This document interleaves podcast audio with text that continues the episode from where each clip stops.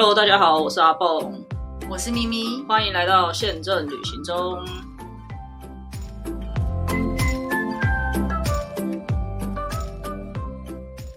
大家好，我是阿蹦，我是咪咪。今天是我们第一次尝试远距离录音，因为呢，咪咪姐上周中奖啦，恭喜解脱！真的真的，我 我发现我跟很多人讲，很多人都觉得很很羡慕哎，因为他们觉得每天担心来担心去，不如中一中好，就不用再担心的感觉。我蛮羡慕的，因为你也知道，我周围几乎我每个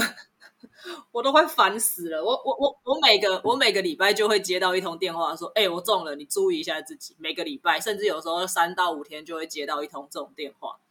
然后呢，因为我从大甲妈回来。我从大甲妈回来之后，就有一点感冒嘛，就是一直没有好，就是之前的那个生病一直没有完全的好，所以我会一直有一些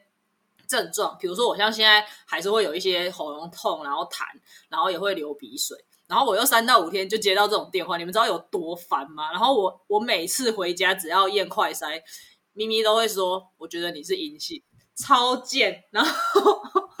就怎么验都是阴性啊。就怎么验都没有没有，而且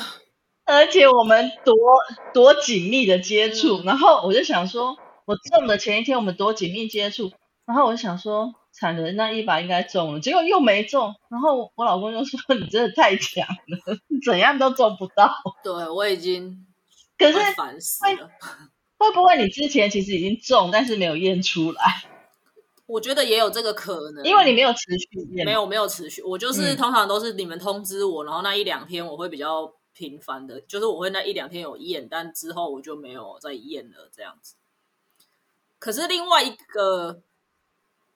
我我觉得另外一个可以可以看的点，就是不不只是我没有验的问题，是我比如说你们说我中了，那我我那几天有接触的人也他们也都没事啊。就是，所以我会一直觉得我应该就是还没有得过，不可能我得了，然后我身边的人全部都没事吧？就是那个接触点连接太薄弱，或者是你的病毒量不够。譬如说，假因为我们这一次是我回到家，他们两个都很严重嘛，然后如果我没有他们两个不严重，也许我没有我不会严重，因为我是家里症状最轻的哦，所以。我回到家，我们就当做三个人都中的那种方式来处理。就是我稍微觉得有一点冷，因为我的冷不是真的很畏寒，是因为我本来这个年纪就很怕热。突然觉得，哎，怎么今天不怕热？我就觉得不对。然后我稍微量一下体温是三十七度五，我的体温虽然都比较偏高，可是大概都三十七度二左右，不到五，所以我觉得我应该就中了。可是当天验我并没有。阳性，嗯，我又我就想说，因我我觉得是中了，可是我想说，我家里的人这两个都在我旁边咳来咳去，怎么可能不中？那我也太强，而且有一点点小病症，所以我就等到过两天再验，嗯。可是你的话，你没有一直，就是我每天都验一次来看看。主要是我也没有更严重的病症了，就是我也没有。对我也没有说，哎，好像这两天持续有在发烧还是什么，所以我就没有一直去验它。对，可是我我的发烧并没有，并没有什么那么持续，因为我也不是烧到很夸张的。那你有其他那种什么？人家说喉咙会像吞剑一样的。坦白说，我有喉咙痛，可是 我没蹲过肩啊，我就觉得那些很夸张。你们是有蹲过肩，怎么知道这有多痛？因为我以前感冒，我是一个气管很不好的人，所以我只要一感冒就会扁桃腺发炎，就会喉咙痛，所以我就觉得这跟一般的感冒的痛是一样的痛感，只是位置不一样。因为扁桃腺好像比较接近咽喉那边，然后我这次的痛是比较接近上颚，就是比较上方一点，所以我有明显感觉那个位置不同。然后我就看了 YouTube 的影片，他就说你要判断你是一般感冒还是呃 COVID 的话，就是你的扁桃腺有没有红肿。然后我就觉得哎，还蛮准的，因为我痛的位置跟以前感冒痛的位置不一样。对，那你你你有你有做了什么？呃，你有去看医生还是什么？有去拿药吗？我我是那个黑数，哦，你是那个，对对对，你是那个黑数，就是 就是我们中了之后呢，因为我们家一直都有那个止痛药，那个止痛药我们会怎么得到？是第一，呃，我之前陪我爸妈去打那个疫苗的时候打三剂，然后就拿了三次，因为那个我们去慈济，他都会给那个六十五岁的老人会有配那个四颗还六颗一包的那个普拉疼，然后我妈她都不要，所以我就是不是有六包，爸爸三包，妈妈三包嘛，然后六包我都放在家里冰箱。对呀、而且它是普拿疼的，你是不是很羡慕？对，现在有点缺货，前阵子有点缺货，这阵子我不知道。对，我去查那个英文字，那就是普拿疼的那个成分，嗯，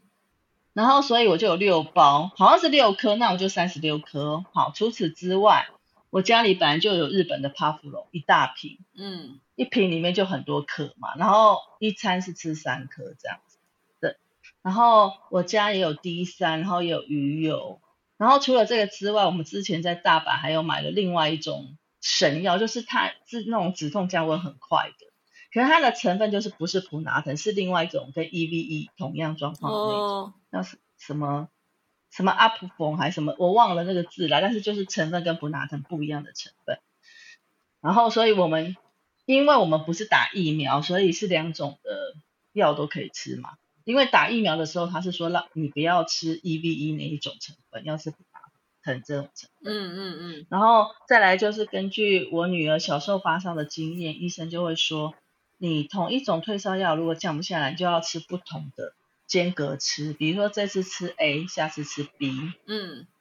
所以我们就记得了。所以我们家就是这样，我们都有药，我们也没有出去 PCR，也没有出去做什么通报，因为第一，你人已经在不舒服，最那时候最不舒服是我老公，那唯一会开车就他，那我们何必自己虐待自己？对，而且我也觉得不用过度紧张，也不用去浪费医疗资源，因为我们家都有这些药，我为什么一定要去拿政府给我的药？我觉得没必要。嗯所以我们在家里的政策就是多喝水，然后再来就是一早起来就吃维他命 D 三、鱼油，然后就是药帕布隆，然后呃止痛药。就是一开始的时候症病症比较严重的时候，不管你有没有发烧，我们就是都吃这些药配。到后来觉得比较舒服一点，就拿拿掉止痛药，只吃帕布隆这样。嗯然后现在我已经过了前七天了嘛，然后现在也都验出阴性了，但是我们全家人还是会有点鼻音，然后还是偶尔会有点小咳嗽，会有一点痰这样子，就等于说你可能你的病毒已经不具传染力，可是还没有完全根除那个病，了解，这是跟供大家参考，不用太紧张。那呃，第一我也没有买保险，这一次、嗯 我以前很爱买保险，好死不死这次三个人都没买，就没赚到这笔钱。第二，我也不需要什么证明，我也不能申请那个什么一千块的居格，所以我就干脆就当一个乖乖的黑数。因为你看啊，你第一你要去 PCR，你可能要排队排很久，然后也有朋友说没有，他排二十分钟，可是我是觉得不舒服到我连二十分钟我都不想排啊，因为又那个天气可能又不是嗯那么的舒适的环境，然后有很多人，你就算没中，我也觉得可能就中，这是第一点。然后第二点，我听朋友说，这一次他们拿到居格通知书全部都写错，现在我们不是改成七加七了吗？他们全部都还是十加七，然后他们又在打去卫卫生所还是哪里的单位，然后再请他们再补发成正确的。然后他们也有讲说，因为因为可能这个政策一直是在滚动式调整嘛，嗯嗯嗯，所以他可能那个系统还没有弄好什么之类，那何必这样累自己，对啊，又去烦了人家，然后对，然后后来又说不好意思你弄错，然后一直催，然后还有一个同事是到呃以前的同事到现在都还没拿到居通知，都已经过了七天了。我，所以我就想说，如果我们是不需要这些呃文件的人，我们就乖乖在家里做一个乖乖的黑数就好，就是你都不要出门。然后食物不够，我们就是跟邻居说不好意思，呃，我们全家确诊了，然后我们如果有食物不够，可不可以麻烦你们帮我买放在外面，然后等到你们都走了，我们再去拿，这样子。对，咪咪姐姐很麻烦的是，她家她家的电铃没有办法开楼下的 门。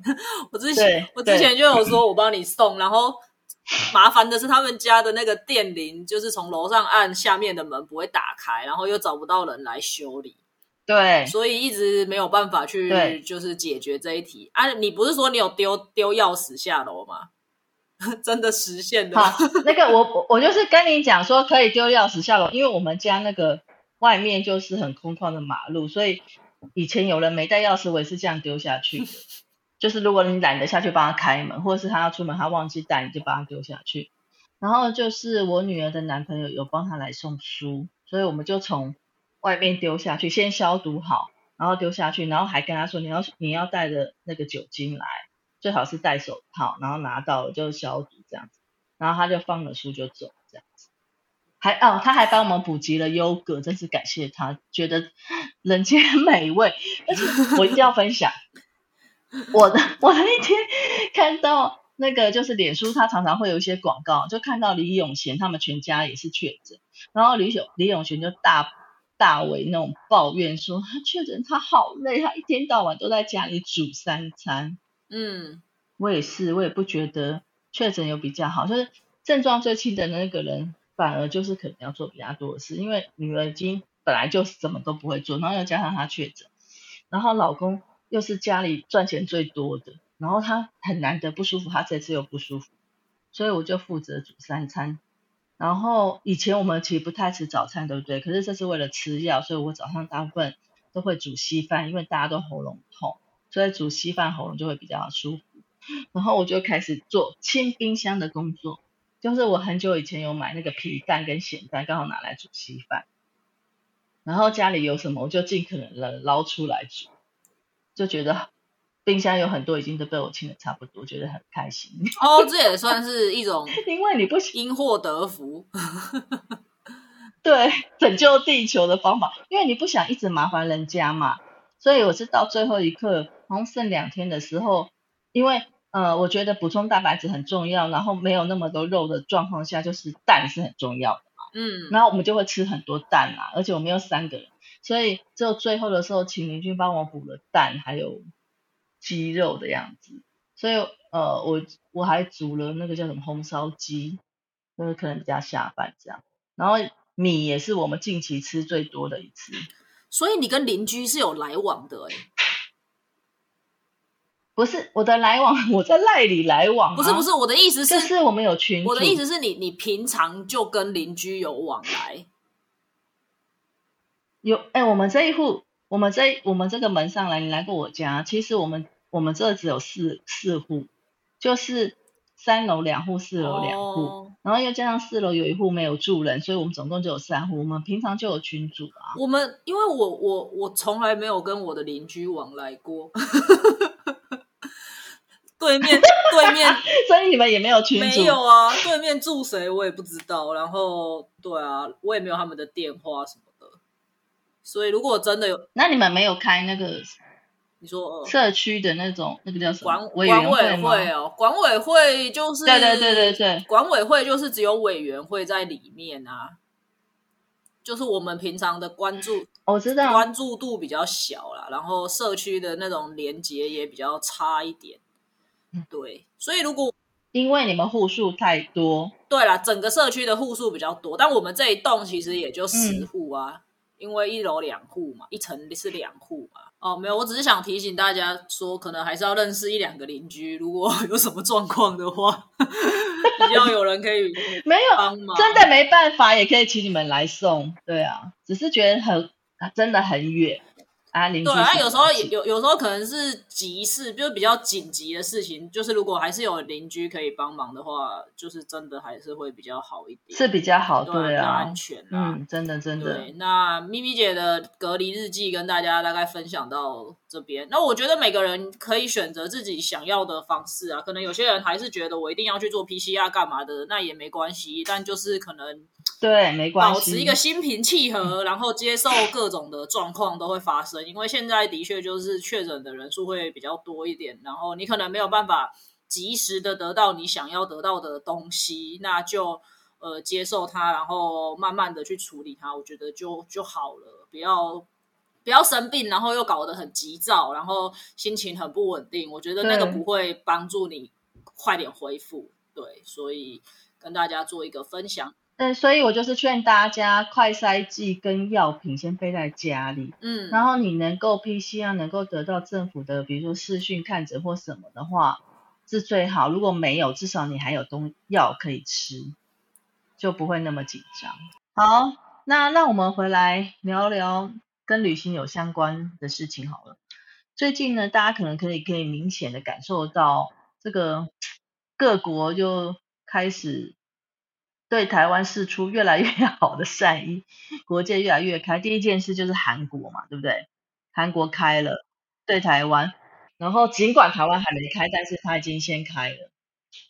然后那时候就是整个脸书上面大家都一直在分享这件事情，只是他现在改成是要签证。呃，要先先申请那个 C 三签证，对对，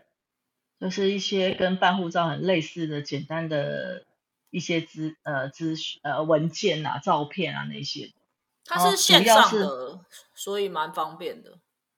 但是他要十万的存款证明。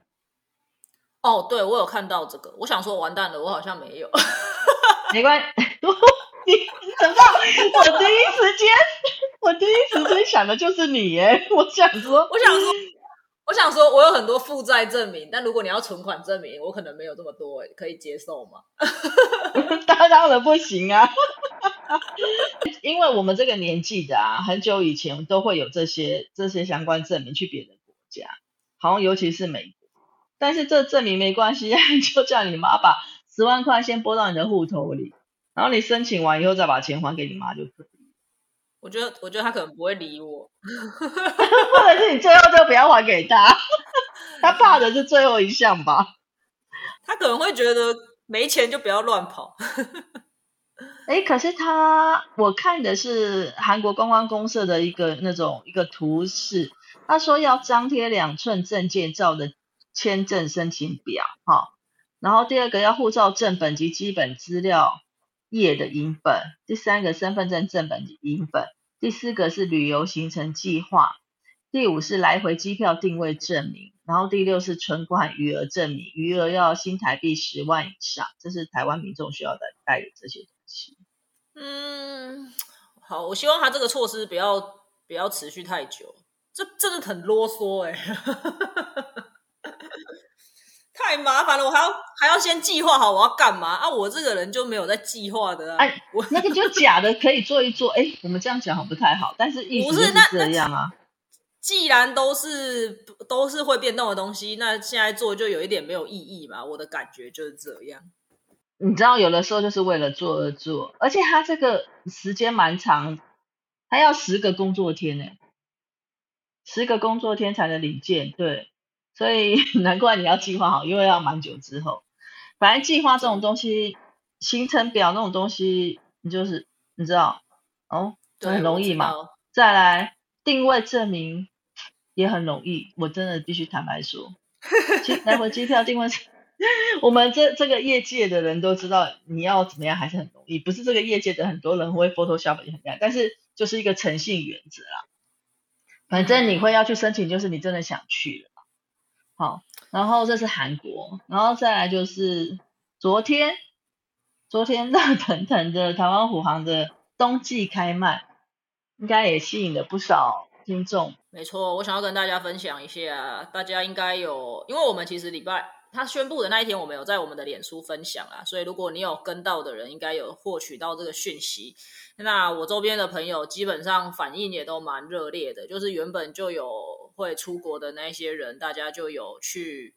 就是了解一下这一次他开卖的东西到底是什么，然后要购买的话，他们都有准备相关的资讯，然后就有去做购买的动作。那我觉得另外一个比较特别的，可以先大家提谈的是那个套票的部分，他们这一次有推出了日本跟日韩的呃有限次数的套票跟无限次数的套票。那看了一下销售的状况，看起来是卖的很好。就是是真的都卖完了，都卖光了。对，大家都很 积极的想要出国去。然后我自己看的那个价格，我觉得它不算特别便宜，可是它就是一个疫情之前的一个平均来回，大概是五千四、五千五的平均的票价。对，那我觉得如果你是时常需要出国去的人，有买到真的是也蛮蛮划算的，蛮合理的一个价格。对，因为大家可能都会预期之后，不管是物价上涨的关系，或者是大家的预期心理，就是觉得之后的票价可能就是会比较贵一点，所以可能对于那一些有经常需要出国的人，或者是说他觉得这个是他负担得起的一个经常出国的这个费用的人，他去购买那个套票，我是觉得蛮划算的。好，好，但是对这个套票，我个人是觉得太贵，但是。我我要讲的是说，也许他真的出国很多趟，他觉得还好。不过我不知道那些人有没有很认真的去看那个使用规则。像每我现在分享是每一个我的朋友哦，就一进去看就说啊，那我就要买一组，全家人都可以用。抱歉，不行。嗯，他是有锁一个人。第二个就是不是一年三百六十五天你都可以使用。哦，它有很多禁搭日期，你有没有去注意到？就是你会去的日期会不会，你都你你会想要出国很多趟，可是你都会想要利用连续假期，它可能就都不适用。然后第三个是阿蹦发现他如果去日本的话，他有蛮长一个月是不能用到，就是那个嗓音的期间。对，这呃这个就是后来我我朋友问我的时候，我我我稍微了解过后，我有跟他讲到的一点，我说。呃，我觉得我个人觉得连续假期不能使用这件事情，我是蛮可以接受的，因为毕竟连续假期本来航空公司就是要拿来赚高价的票价的。可是举例来说，他把整个三月中到四月中都锁起来不能用，那对于我买的这张票，可能我想要利用那段时间去看一下樱花的人，我也不能使用。那我个人觉得那个锁的时间有一点太长了。对，当然我也不可能，比如说我买十张。呃，我买这个套票可以飞十次，然后我十次都用在那一个月，我我个人觉得这个几率很小。可是如果我连要用一次都不行，那我会觉得有一点不划算，不太就是对我觉得会不太划算的。所以我后来有建议我朋友说，如果你是有这个需求的人，我觉得你可能要考虑一下，是不是就干脆不要买这个套票这样子。对，我觉得 Kimoji 很不好啦。坦白说，我觉得会用到的几率没有这么的高。但是我在买的时候，我看到那个禁用的期限的时候，坦白说，我会觉得那个 Kimoji 很不好。而且那时候你有分享说，他并不是一开始就告诉大家禁用日期在哪里，是要你你已经点进去套票组里面才发现吗？对他好像一开始没有，他他一开始好像没有写。然后就有很多人问嘛，然后后来就有流传出来那个截图，就是说，哎，这些日期都是不能用的。可是那个截图是怎么来的，我有点不太确定。但我是在他们的脸书的下面看到有人分享那个截图。会不会是在试着要去购买，不是会出现他就把它截了吧？我觉得这，我觉得应该不太可能，因为昨天购买的那个盛况有点惊人，大家应该忙着。忙着点都来不及，应该没有人有空去去弄那些。有些人可能是像你这样，他只是好奇，他没有要买，所以他就去看一下这样子。对，然后再来就是，我觉得平均票价好像，呃，它是五二八八八嘛，也就是说你的来回要到呃大概五千三，好，来回的机票五千三以上的你才划算嘛。然后我就在想，我如果是我的话，我不划算，是因为我会去大部分都连续假期，然后我会觉得票价虽然上涨，但是通常连续假期的票价会比较高，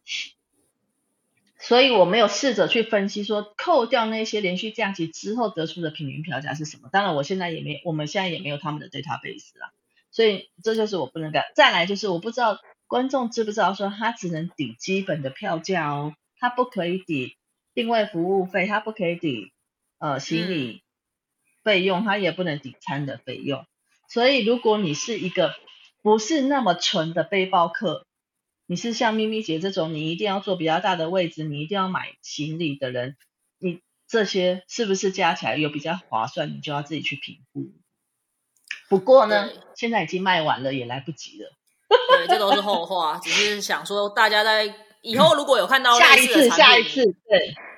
对，以后不管是虎航还是别人有这样子的产品的时候，我觉得大家要考虑的东西是比较多一点的，不是只是这么直觉性的，就是那个票价就觉得哎很 OK 这样子。对，那讲到票价，我们要回头来跟大家聊聊，昨天虎航的开卖价是七百九十八，对吗？那对，起呃，我我觉得跟我的预测蛮接近的，就是我我记得我贴文的时候，我有提醒大家说，你可能看到什么日期就要先下手。那昨天我有稍微浏览了一下，大概跟我想跟我的预测很接近的地方是，基本上它已经只放那一种，你根本不太可能，呃，除非你是自由业，比如说你可以平日全部都去玩什么。然后不用管上班，没有什么假期的限制，除非你是这样子的客人，不然基本上你不太可能买到去跟回都是七百九十八块的价格。举例来说，我一点进去的时候，我一看东京、台北、东京，它就是只有礼拜一跟礼拜二这两天出发，它有放七九八，然后回头有放七九八的，就是只有礼拜五跟礼拜六。那谁可以礼拜一去，礼拜六回这种？除非你就是。无拘无束退休人士啊，退休人士对，就是 除非你的假期是非常弹性的人，不然你不太可能可以搭配到这样子的一个价格。对，那如果你配不到这样子的价格，你可以买到单程的话，也还可以，就是你单程去比较便宜，或回程比较便宜，然后配到的另外一段大概都会在。是以东以日本线来讲，大概起跳价就是四二九九那一坎起跳，然后到四六九九五千多块都有，所以这样子算下来，平均票价大概也就是在我们刚刚讲的那个套票的两千五百块左右。所以我这个都是精算过的，就是他们的内部的人员是有精算过这样子的的一些数字的，没有让没有没有办法让大家说都很容易的就去取得那个最便宜的票价，对。但是我昨天看到你，哎，昨天对看你分析之后，我就试着在台湾呐，因为我不知道他有没有锁 POS，已经离开他们太久哈，然后我就试着敲相反，东京台北台北东京，哦，那我是可以，就是因为我突然想，他呃，就是东京台北都是五六嘛，然后台北东京都是一二嘛，那可是日那个日本人来不是很方便吗？它不是可以买到最便宜的，所以我就试着这样敲，还是对，真的有比较便宜哦，是真的可以出得来。好，那你就算锁 POS 哈，现在那个 VPN 很方便啊，我可以随时就切换到台湾这边来购买。对，所以他们可能就是他们 RN 可能就是比较本位想到台湾这一波都是台湾人要去这样做，但是其实呃对日本。人那边要回来的人，其实反而可以捡到便宜。那因为从今天开卖一直开卖下去，所以如果你的亲朋好友是要从日本回来的，我们应该也有朋友是这样，赶快在这个时候他们还没发现的时候，赶快去抢一下。对。然后我我个人其实会比较关注的是，他卖完这个最便宜的票价，因为这个最便宜的票价。坦白说，它能放的位置很有限。如果依照我昨天的观察的话，一个航班大概就是两个座位，跟我一开始告诉大家的也差不多。我有告诉大家说，如果你想买的话，搜寻的人数不要放太多。如果你放超过四个人、三个人，我觉得基本上你是查不到那个票价因为我们的系统设定是这样子的：如果那个舱等只放两个位置，那你现在 key 说我要查四个人的票价，它就会直接跳上上一坎。可以一次秀给你四个人票价的那个比较贵的价格，他就不会告诉你说这个航班最便宜的价格是多少了。所以这个也是一个技巧，在买这种促销票价的时候，你不要呃选太多人，对，一个人、两个人，我觉得已经很了不起了。对，那昨天我他七九八的上一坎就是四千多了。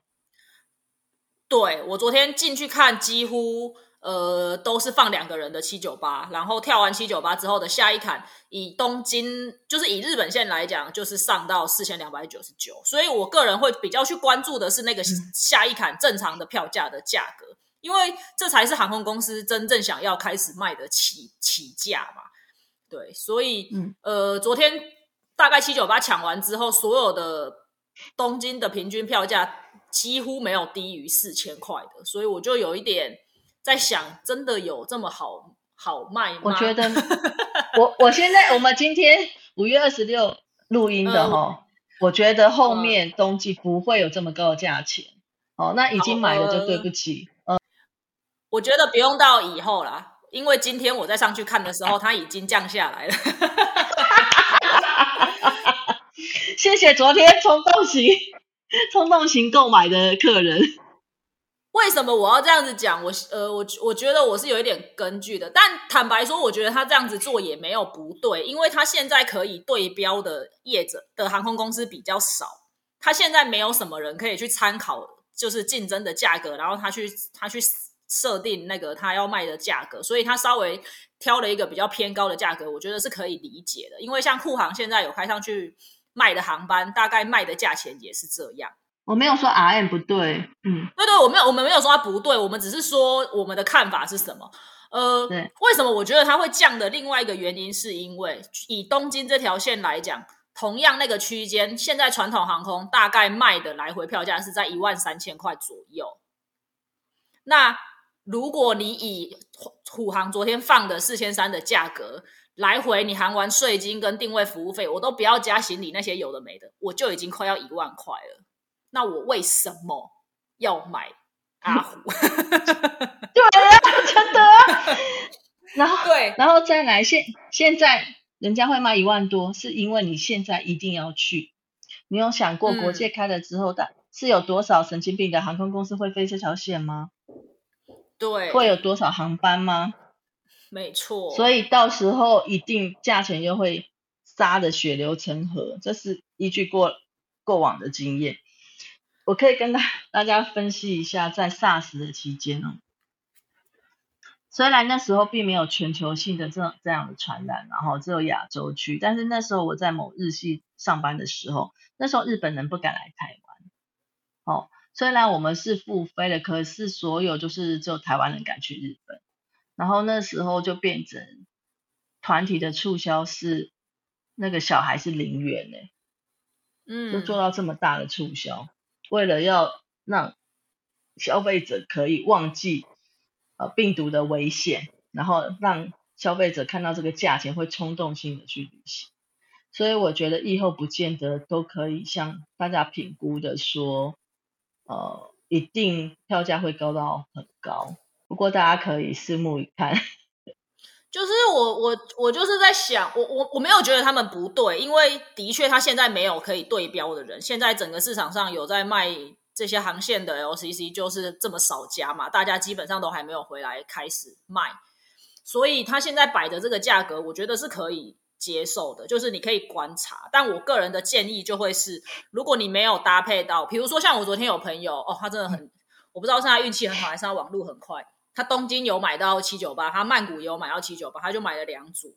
然后他都是一段买七九八，另外一段可能，对对对，他就是一段买七九八，然后另外一段可能像东京，他就是买到四二九九，像曼谷他好像是买到三三千八还多少，但是就是加起来来回平均大概就是两千到两千五，那我就跟他说，我觉得这个价格已经算是 OK 的价格了，那。呃，如果你是有点到这样子票价的朋友，我会觉得 OK，你可以买。可是如果你现在要去买它那个四千多块的票价，我个人就会建议你再等等吧，因为其他人都还没开卖啊。你也可以等乐淘开卖了之后，或者是之后东南亚，比如说 AirAsia 开卖了之后，月捷、泰月捷这些开卖了，你再来评估你觉得价格 O 不 OK？尤其是韩国线。首我看它首尔虎航的首尔跟釜山基本上也都是摆在三千八到四千以上的平均价格，但你知道韩国线有多少航空公司飞吗？光一看，光一条首尔线，我就可以念出五家 LCC。我很好奇你的朋友为什么一定要这么急的决定两个点啊？而且冬季是只有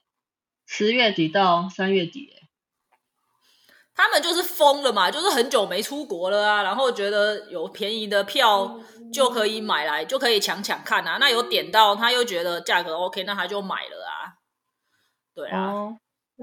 所以我是觉得是算理性的吗？我觉得也不是理性吧，就是可能我们资讯比较丰富一点，然后我就觉得真的可以再等等啦，因为现在这个表这个价价格真的太。他没有进，就是他不是他便宜到可以吸引我的，对。然后我也不是说它不合理，也有可能所有航空公司都开卖挂在这个价格，那就代表它很合理。可是现在的问题是你看不出来别人会怎么卖，所以你根本就不知道他现在卖这个价格是不是你可以，是不是大众平均接受的价格。这是我的看法，就是我我觉得如果大家开卖了都挂在这个价格，那你你要再来买，我觉得那也不迟。可是如果大家都开卖了，结果它的价格就荡下来了，那那不就现在有点变成冤大头了吗？对对对，我也是想说，如果到时候贵，那再大家一起贵。然后再来就是我里程很多，然后就算到时候都不可能试出那么多里程位置，可是我觉得还是会有一些，因为呃，我可能没有分享过，就是有一些航空公司呢，它其实这块做的很好。以前我就常常会屌，以前我待过绿绿航空，因为他们以前那种就是那种呃酬宾的位置，就是里程换的位置几乎都不给。可是像呃日系的全日空那一种，它都一定会给哦，即使是再旺的日期，它都一定最少会给几个商务舱、几个经济舱。然后后来就是你加入星空联盟，他们就是会要求这一些，因为要不然客人一定会抱怨啊，啊你就整效哎，那我累积这个里程要干什么？所以我觉得像在全日空，他们看对于这个里程开的位置数释放的比较多。然后因为我们我们长龙的还有很多，然后。在全日空的也还有很多，所以我就想说，那初期先消化一下这一些好。然后，除非今天虎航是我自己理想的是，它真的有便宜到让我觉得，哎，好像可以试试的。但是因为它的价钱真的没有让我有这样便宜的感觉，因为我们家都很大，这一定又要再加那个座位啊，又要再加行李什么，所以我就想说，哦，那就先再观望一下。我周遭的朋友是都。没有买啦，可能也就是年纪有关，跟因为阿蹦毕竟跟我差了二十几岁，所以消费习惯或什么可能有一些差距。再来就是年轻人可能价也比较好起。提醒大家，另外一点是，不要现在很冲动的就要去买虎航，你还是应该要回头去比较一下。那我看一下别人的的。价格大概虽然可以参考的标的很少，可是你还是要去参考一下，然后再来做这个决定。哦，对啊，所以大家可以参考看看。那另外一个议话题是昨天出来，就是长隆发了一个新闻，说他们是台湾第一家呃把行李把重量制改成计件制的。然后昨天我们另外一个群组就在讨论这件事情，就是其实台湾真的是一个比较小的一个国家，所以有的时候呃可能航网也不是那么密集，所以我们很多东西呃在宣传的时候也蛮可怜。然后他们在说这这不是日本航空跟全日空早就有两件行李，我说对啊，所以人家现在才会说台湾第一家，没有说日本第一家或或者是世界第一家或者是亚洲第一家这样。那好处是说，因为大家去日本都是会买很多东西的，所以你现在只要搭长龙的航班去，你就可以有两件行李，然后一件二十三公斤，所以两件四十六公斤。在我们在全日空的时期上班的时期，其实我们有很多客人就是一看上了这个两件行李来做我们家，因为有很多跑单帮的客人，他们会很在乎公斤的行李，呃，行李的公斤数。所以这样就可以带很多，包括经济舱都可以带很多行李，这也是你可以另外思考的一个点。如果你要买很多东西，它不是只有日本线吧？是全航线，全部全部。不好意思，但是我现在讲的是比较近的，就是比较的话。不好意思，咪咪姐尚未康复，偶尔会想咳嗽。也就是说，你去日本的话，你就是有四十六公斤就可以买很多东西回来。尤其你第一次去的时候，你可能神经病一样，你什么都想买。像我这两天看，他就觉得，对啊，那个 Seven 又出了新的饼干，好想买哦。我是一个不那么爱吃甜食的人，都想要买。哎，两件四十六算蛮足够的了吧？应该连你这种不。不爱买的可能也会塞满吧，不然觉得有点对不起这个公斤数。没有没有，我的意思是，就算你一般搭 LCC，你也很少能够买到四十六吧，对吧？呃，看状况啦，如果看你们要带戴森啊那种东西回来就是几率很小。那那它变成计件式之后，假设我真的想要超过的话，我就是变成超重费了吗？这个我没有研究，应该是，但是通常没有像现在什么可以加买托运多少公斤这样子的。嗯，我倒是没有研究，但是我对我个人而言，已经觉得四十六应该已经很足够吧。我们一家三个人出去可以买一百多公斤回来，是要买什么？对啊，而且两件四十六，我也觉得很够了。而且我不是那种很爱帮人家带东西的人，因为我本身就懒得提，我就是一个贵妇来着，所以我应该会用不完。可是我们另外一个好朋友可能就会，因为有一些人甚至出国会帮人家带锅子，像如果你要买那个，对，锅子很重啊，所以就很适合。那个日本有很多奥类可以买锅子啊那些，哦，然后因为通常在日本真的是打折，就是真打折，不是那种假打折啊。我们常常会说，所以就会觉得特别便宜，可能就会买很多东西。对，这个也可以给大家参考啦，嗯因为也会对，我觉得也会对未来你在选购的时候会有点，你可以考虑进去。如果你是需要行李很多的人，结果反而对去买船行，不一，说不定你会比较划算，对吧？去欧洲的话，我就当然欧洲呃 LCC 比较少，除了酷航。去欧洲的话，就会觉得哇、这样差很多，因为我感我四十六的话，欧洲我们一定买很多名牌也好，不是名牌的一些东西。像我如果去意大利，我就要搬很多什么松露酱那种 Lily Coco 的东西，那就很重啊。还有我会搬香皂、欸，你没想到吧？所以香皂也是蛮蛮实的东西。好的，今天就两则吧，算是跟大家更新一下咪咪姐的隔离日记，让大家参考。然后这两则两则航空公司比较大的一些活动跟状况，也跟大家分享分析一下。然后还没有下手的人，我建议你再看一看啦。还有很多人还没开卖啊，不要急呀、你或者是你买到两个七九八就买下去了。已经没呃，早上好像今天早上有再放一点票出来，我不知道会不会再放，但我觉得应该不会了，应该差不多了啦。对啊，嗯，然后我朋友有问我啊，你怎么没下手？我说我先看看桃子怎么卖再说啊，然后我再看看，真的还有很多人哎、你想韩国那个济州航空、釜山呃不是不是釜山航空，济州航空、真航空、易思达、德威，天哪，还有太多人还没有开始卖了，就是请大家再对等等吧，不要紧张。对啊，没错没错来但是我还是有人买了啦。那买了就不要回头看，好吗？就是记得这句话，买了就不要回头看，就就去啊，看到更便宜的就再买，不要去不要去懊恼，不要去懊恼，懊恼没有用。好的，那我们开始今天的台语小教室，跟今天的主题也非常的有关系，叫做“嫌会则是买会人”。哇，完全听不懂，再来一次。怎么会？很容易啊！嫌会则是买会人，啊，闲货才是买货人，对，是不是没错，嗯是的，是的。香会才是买会人，呃，买会，买会人，买买对，买会对，香会才是买会人。